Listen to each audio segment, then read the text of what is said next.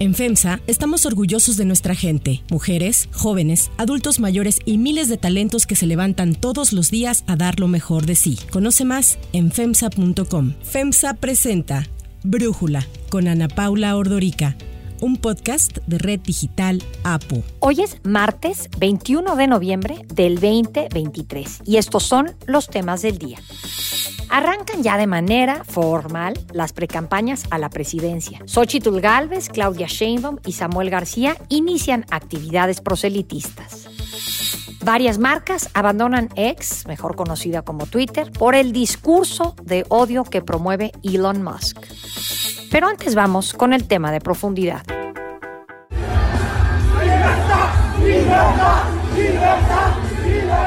Con el 56% de los votos, el economista libertario abanderado por La Libertad Avanza, Javier Milei, ganó las elecciones en la segunda vuelta en Argentina el domingo pasado. El 10 de diciembre el país tendrá un nuevo presidente. ¿Qué sigue con Milei en la Casa Rosada? Esa es una gran incógnita. Milei compitió contra el ministro de Economía Sergio Massa, que quedó 12 puntos atrás con un 44% de los votos en un proceso que registró la menor participación desde el retorno a la democracia tras la dictadura militar. El candidato del peronismo reconoció su derrota y felicitó a su rival por haber sido electo como el nuevo presidente de Argentina. Obviamente los resultados no son los que esperábamos y me he comunicado con Javier Milei para felicitarlo y para desearle suerte porque es el que la mayoría de los argentinos eligió para los próximos cuatro años. Y lo hice convencido de que lo más que le tenemos que dejar a los y las argentinas esta noche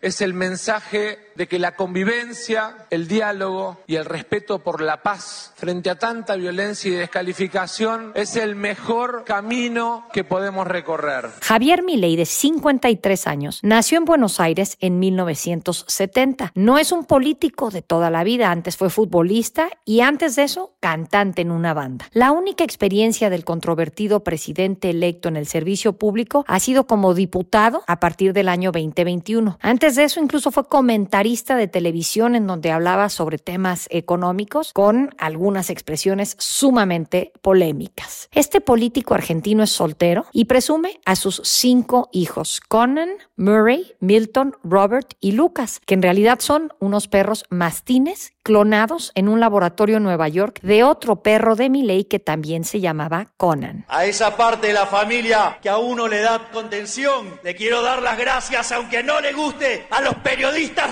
a los hijos de cuatro patas, a Conan, a Murray, a Milton, a Robert y a Lucas. Milley ha publicado varios libros, pero ha sido acusado de plagiar párrafos enteros. Desde su irrupción en la política, Milley ha sido un éxito en redes sociales debido a la forma tan poco común de exponer sus ideas, como cuando habla de la dolarización de la economía argentina o la desaparición del Banco Central. Habla a gritos, con groserías y a veces hasta usa disfraces. Su estilo poco ortodoxo para expresarse y arreglarse le ha traído apodos como el peluca o el loco. Javier Milei ha llegado a extremos de descalificar a mandatarios de otros países y a personalidades como el Papa Francisco, quien, como ya sabemos, también es argentino. El Papa, sí, lo voy a decir de frente, es el representante del maligno en la tierra, ocupando el trono de la casa de Dios. ¿Vos sabías que el Papa impulsa el comunismo con todos los desastres que causó? Y eso va contra las propias sagradas escrituras. Anda, digamos, al Viejo Testamento, Samuel 8, y te va a decir todas las aberraciones que implica el Estado. Te va a sacar tus hijos, te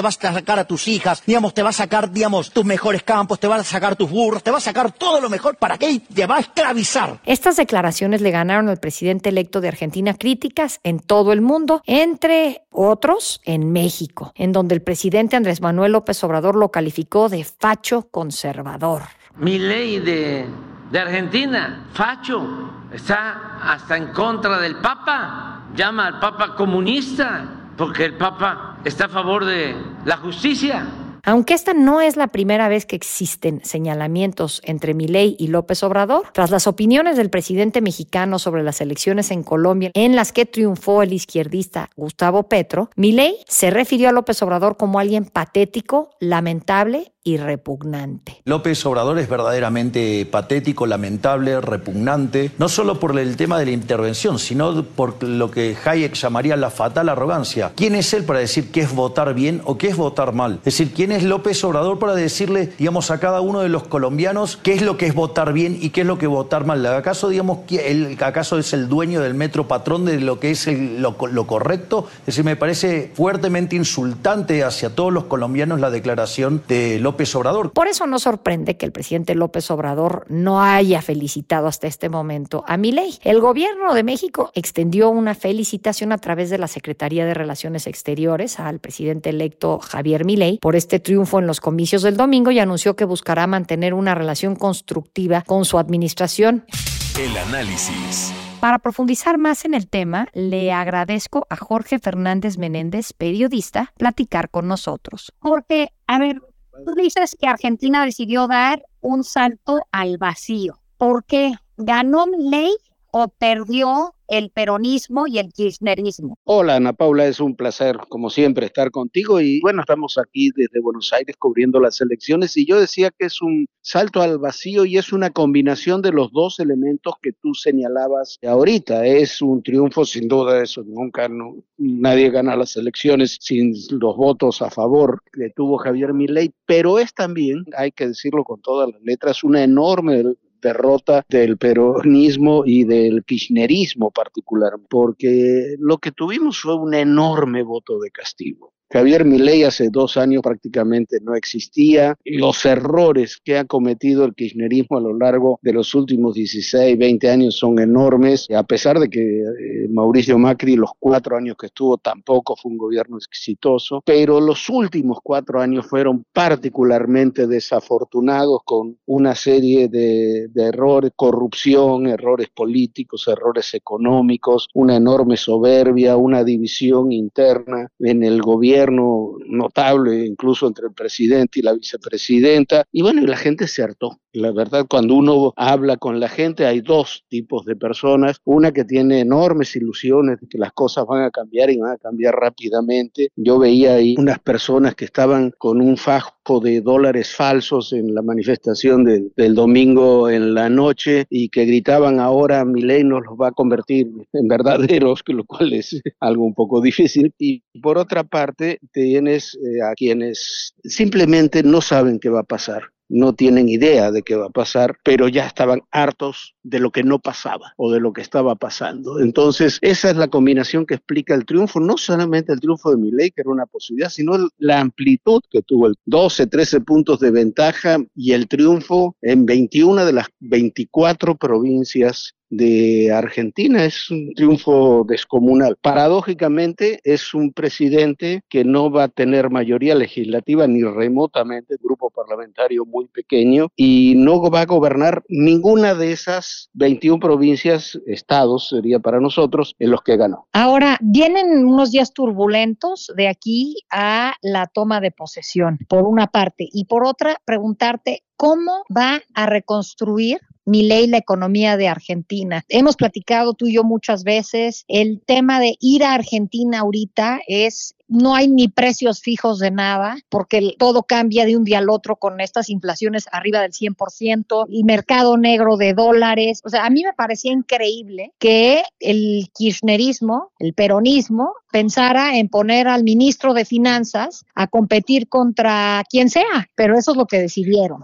Entonces, sí, es, ¿cómo se va a construir esta economía? No, incluso va más allá, porque no es ni siquiera el ministro de Finanzas, es el ministro de Economía, es el que concentra todos los instrumentos de la economía, el comercio, las finanzas, todo. La idea de poner a Sergio Massa, que es un político, la verdad hay que decirlo, bastante pragmático, con buenas relaciones con Estados Unidos y eso, que está bastante a la derecha de los Kirchner, era que lograra frenar la debacle económica con esos pocos meses, todo un año menos de gestión como ministro de Economía, pudiera ser un candidato competitivo. Paradójicamente incluso lo fue, porque la situación económica es tan catastrófica que le tendría que haber ido bastante peor. Llegó a la segunda vuelta, nadie pensaba que, que Massa llegara a la segunda vuelta. Pero bueno, todo ha sido una debacle absoluta y la gran paradoja es que Sergio Massa, ministro de Economía, de, como candidato presidencial decía que iba a acabar con las políticas que aplicaba Sergio Massa como ministro de Economía, ¿no? Entonces ganó mi ley, que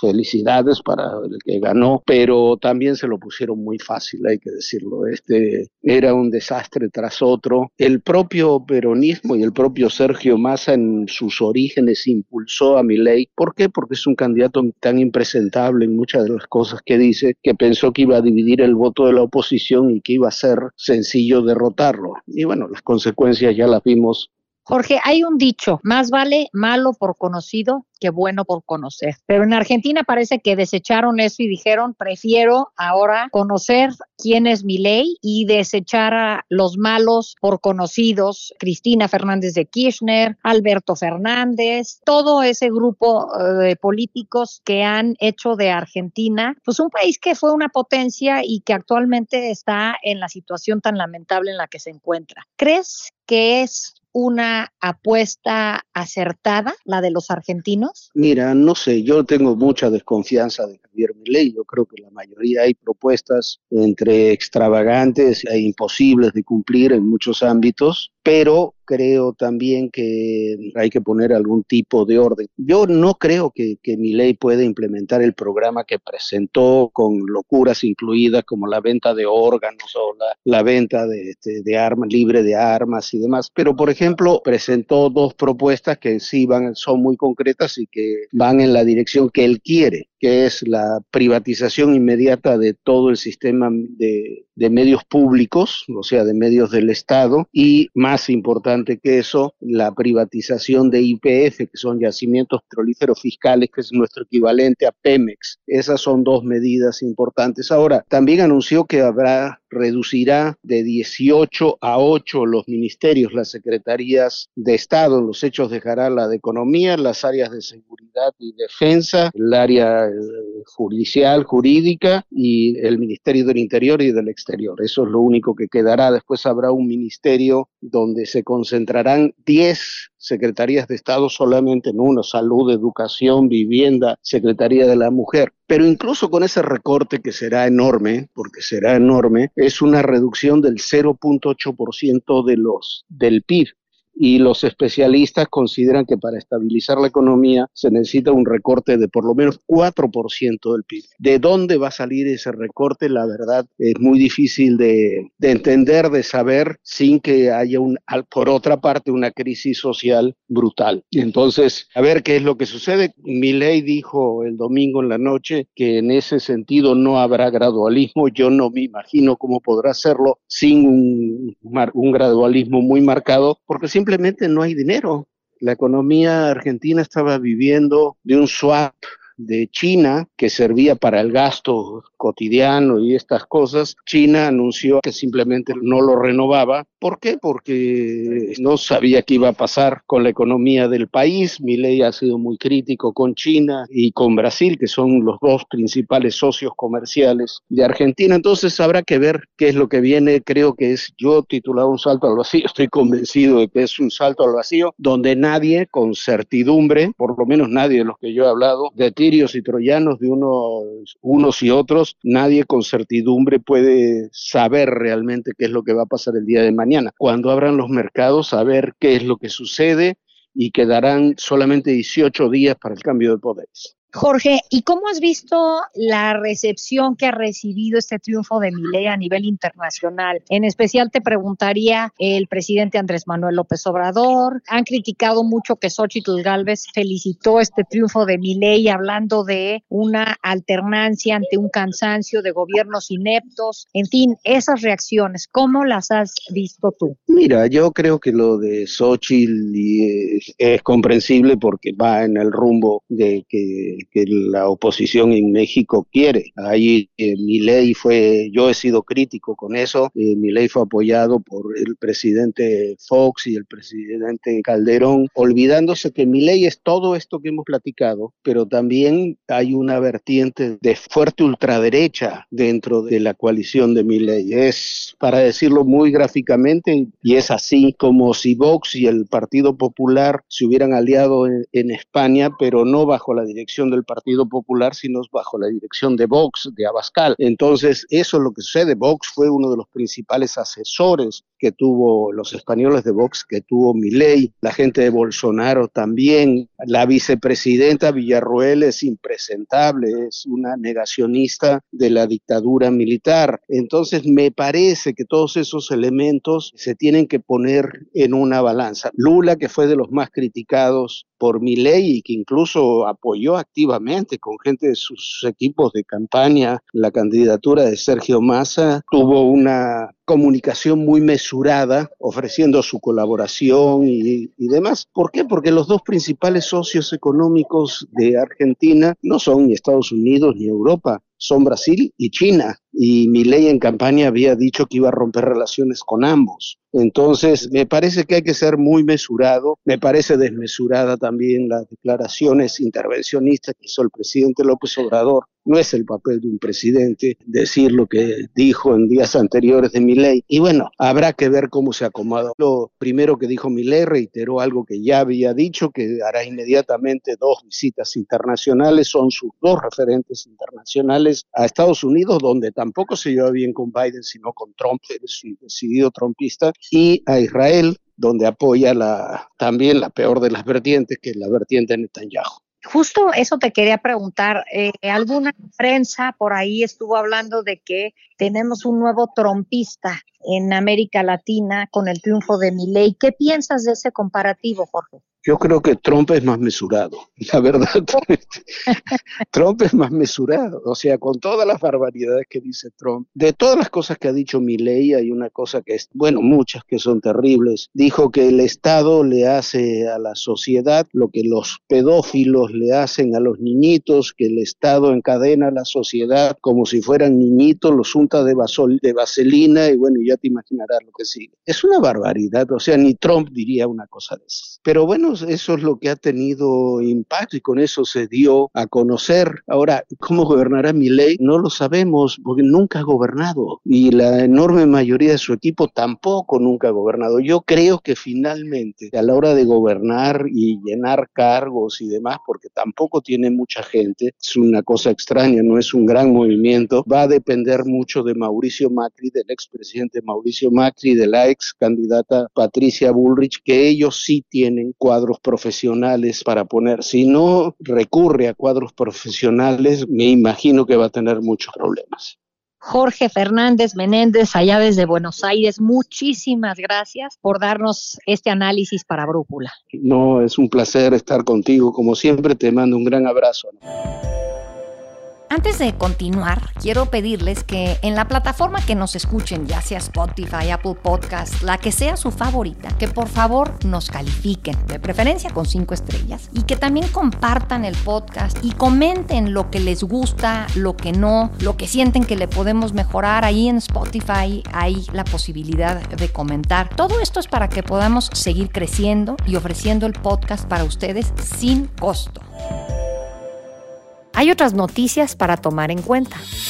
1. Precampañas. Aunque los partidos políticos le dieron la vuelta a la ley electoral y adelantaron los tiempos legales con procesos internos y figuras novedosas, inventadas, como que son coordinadores o responsables de tal y cual cosa, ayer ya finalmente arrancaron formalmente las precampañas presidenciales. Claudia Sheinbaum por Morena PT Partido Verde, Xochitl Galvez por el PAN PRI PRD y Samuel García por Movimiento Ciudadano dieron el banderazo de salida. No queremos reconciliarnos con la corrupción y los privilegios. Regresar al pasado no es opción. La grandeza de México está en nuestro pueblo, cultura, historia. Esta es la puerta que toqué y que no me abrieron, pero millones de mexicanos me abrieron la suya. Gracias a ellos, hoy quiero ser tu candidata.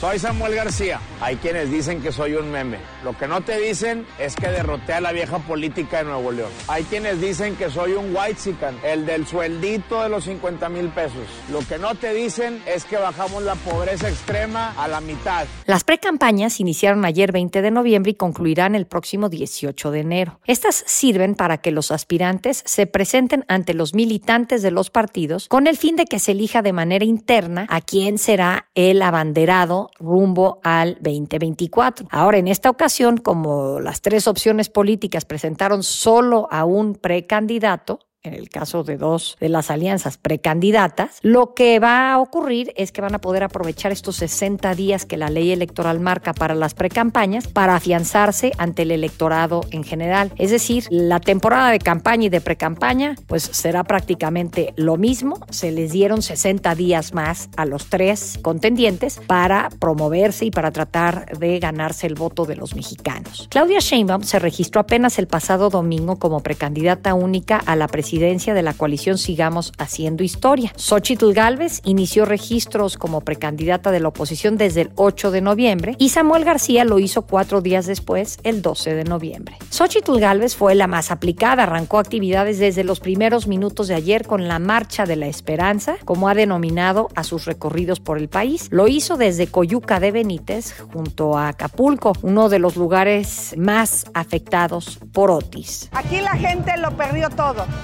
Lo he dicho claramente, basta de divisiones, basta de odio, basta de tener dos Méxicos.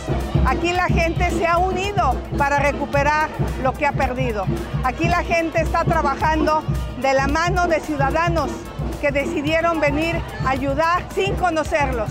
Por su parte, Claudia Sheinbaum eligió iniciar sus recorridos de precampaña en Boca del Río Veracruz, en donde reiteró que dará continuidad a la cuarta transformación. Y hoy vengo a decirles aquí a Veracruz y en cada lugar que vamos a recorrer durante todas estas semanas de la precampaña hasta mediados de enero, a decirles que nunca vamos a traicionar al pueblo de Veracruz, que tenemos grabado en el corazón los principios de Morena. Samuel García arrancó su precampaña en su estado natal, en Nuevo León, pese a que en un inicio había señalado que su arranque sería en Guadalajara, que es el principal bastión de Movimiento Ciudadano. Te invito a conocer a el nuevo Samuel, el gobernador de Nuevo León, el de Tesla, el que trajo inversiones por 42 millones de dólares, no millones, billones el que en dos años hizo lo que nadie en 40. Lo nuevo es hacer posible lo imposible. Si no me crees, pregúntale a Nuevo León. La firma de Las Heras publicó la primera encuesta del periodo de precampañas. Claudia Sheinbaum tiene un 66% de la intención de votos, 52 puntos de ventaja sobre Xochitl Galvez con un 14% de las preferencias. El gobernador con licencia de Nuevo León tiene apenas el 6% de los apoyos. Yo en lo personal no soy partidaria de dar números de encuestas aquí en el podcast, porque me parece que hemos visto los enormes problemas que tienen estos números, no solo en México. Las encuestadoras han fallado en el mundo entero. Pero bueno, sí quería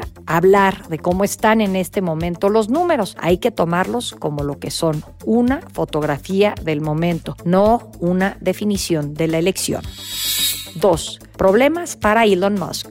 Varias empresas han decidido retirar su publicidad de X, antes conocida como Twitter, rechazando que sus anuncios aparezcan junto a textos pronazis, antisemitas y discursos de odio. Y es que el dueño de la plataforma, Elon Musk, volvió a generar polémica cuando publicó mensajes respaldando mensajes antisemitas. Firmas como IBM, Comcast, Sony, Apple, Disney, Lionsgate y Paramount Global, entre muchos otros, anunciaron una pausa en sus pautas publicitarias, aludiendo a que no tolerarán los discursos de odio y la discriminación que prolifera en la red social. Musk ha atacado a los judíos en sus publicaciones, pero el fin de semana generó esta desbandada de empresas cuando retuitó una publicación que decía que los judíos promueven odio hacia personas blancas, pero que a la vez rechazan a quienes usan ese mismo discurso en contra de ellos. Musk escribió esto es exactamente lo que sucede. Grupos judíos equipararon esta respuesta de Musk con un apoyo a la gran teoría del reemplazo, una teoría de la extrema derecha en Europa que empuja la idea de que las minorías van a acabar dominando a los europeos originales. El tema escaló tanto que hasta la Casa Blanca reaccionó a ello. Condenamos esta promoción aborrecible del odio antisemita y racista de la manera más enérgica, ya que es contraria a nuestros valores fundamentales como estadounidenses. Así lo dijo el vocero de la Casa Blanca, Andrew Bates. La presidenta ejecutiva de X, Linda Yacarino, dijo que la plataforma es para todos y que la discriminación por parte de todos debería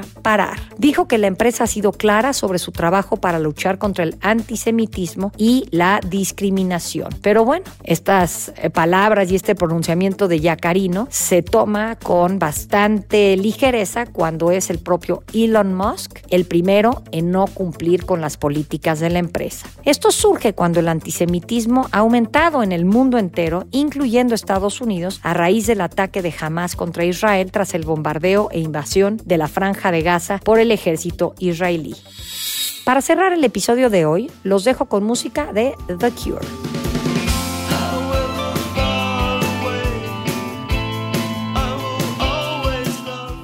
La legendaria banda The Cure cerró la edición 2023 del Corona Capital, celebrado en el Autódromo Hermanos Rodríguez y al cual asistieron casi 86 mil personas. El concierto de The Cure duró dos horas con 15 minutos. Durante este tiempo, la banda improvisó mucho, lo que convirtió al espectáculo en un concierto experimental y progresivo que cerró con el clásico tema Boys Don't Cry.